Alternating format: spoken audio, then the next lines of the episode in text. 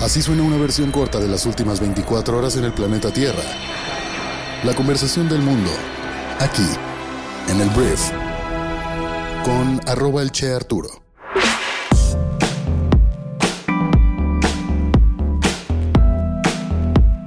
Muy buenos días, bienvenidas, bienvenidos a esto que es el Brief para este lunes 11 de diciembre.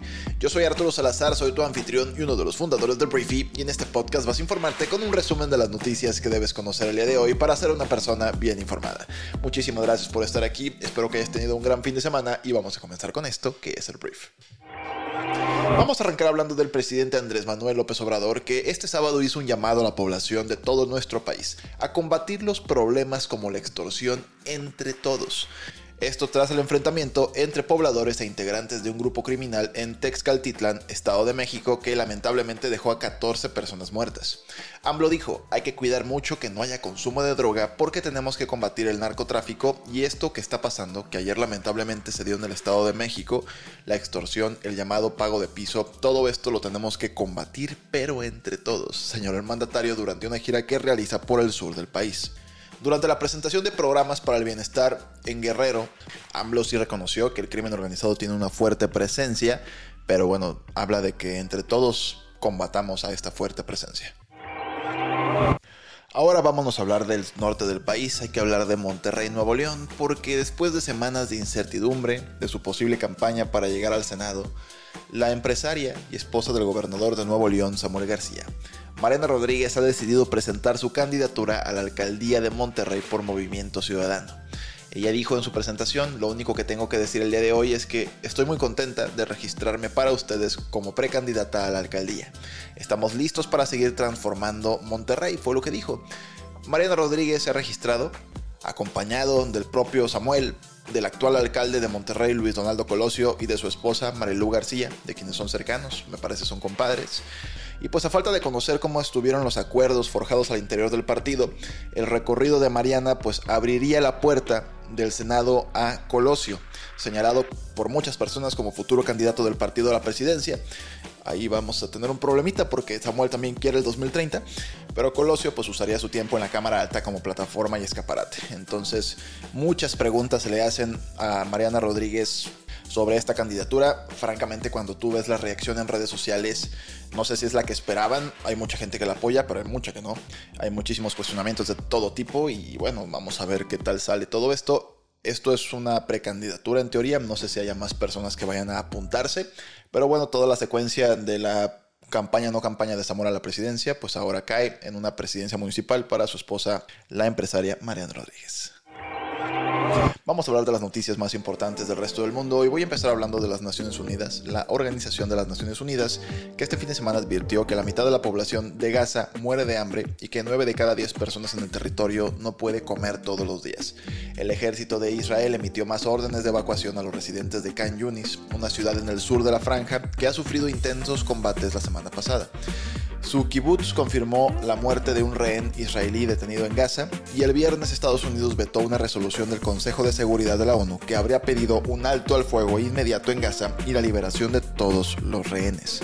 Muy cuestionado Estados Unidos por esta decisión, este veto pues paró básicamente la resolución. Hablemos de Sudamérica porque el presidente de Venezuela, Nicolás Maduro, se va a reunir con su homólogo de Guyana, Mohamed Ifram Ali, el 14 de diciembre para conversar a medida que aumentan las tensiones entre los países. ¿De qué se trata esta tensión? Venezuela ha reclamado Esequibo, una región rica en petróleo dentro de Guyana como propia. A principios de la semana pasada, Nicolás Maduro dijo a las empresas estatales de su país que comenzaran, así por sus pistolas, a explotar los recursos en la región. La medida se produjo tras un referéndum sobre el tema celebrado el domingo pasado en Venezuela. Ya entró Estados Unidos a meter avioncitos por ahí a patrullar y bueno, esto en teoría se va a platicar el 14 de diciembre y veremos qué tal sale esa discusión.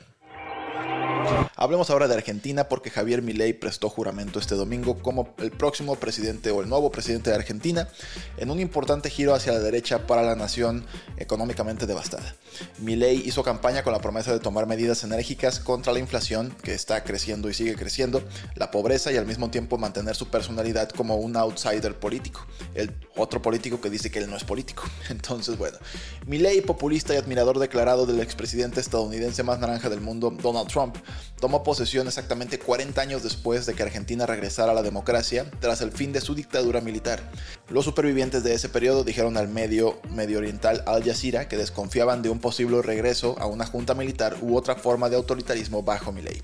Estuvieron varias personalidades ahí en la toma de protesta, yo la vi como a las 11 de la mañana del domingo, estuvo el rey de España, estuvo el presidente de Ucrania Volodymyr Zelensky, entre otras personalidades en el discurso de inauguración de su mandato.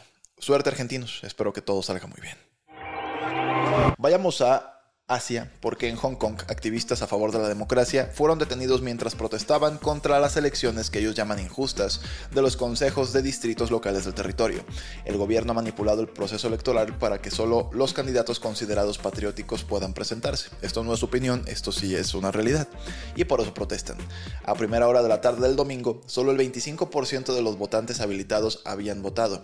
En 2019, cuando se permitieron candidatos a favor de la democracia, el 71% lo hizo. Entonces hay algo, bueno, siempre hay algo en Hong Kong.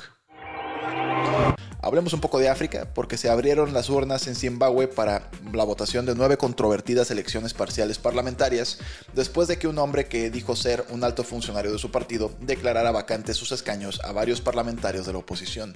Los líderes de la oposición negaron tener afiliación con el hombre, pero sus protestas han sido ignoradas.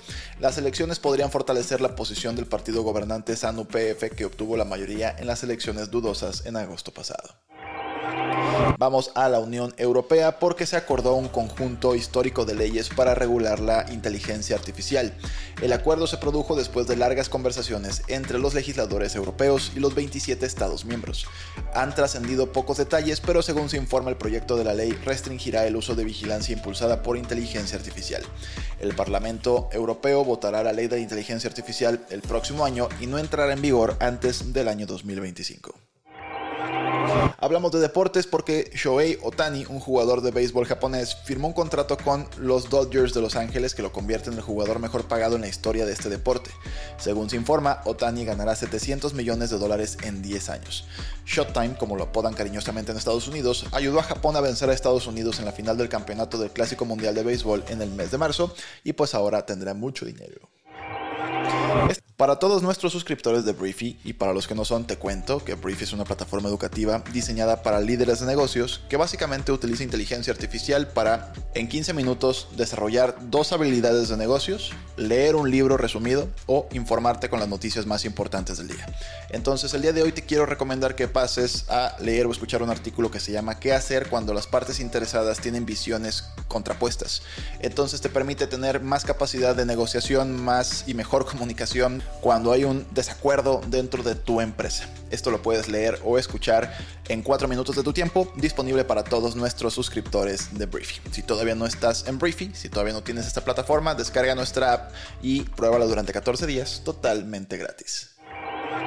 Muchísimas gracias por estar aquí. Esta fue la conversación del mundo para este lunes. Espero que te genere mucho valor en tus interacciones con las personas que tengas que convivir el día de hoy y nos escuchamos el día de mañana en la siguiente edición de esto que es el brief.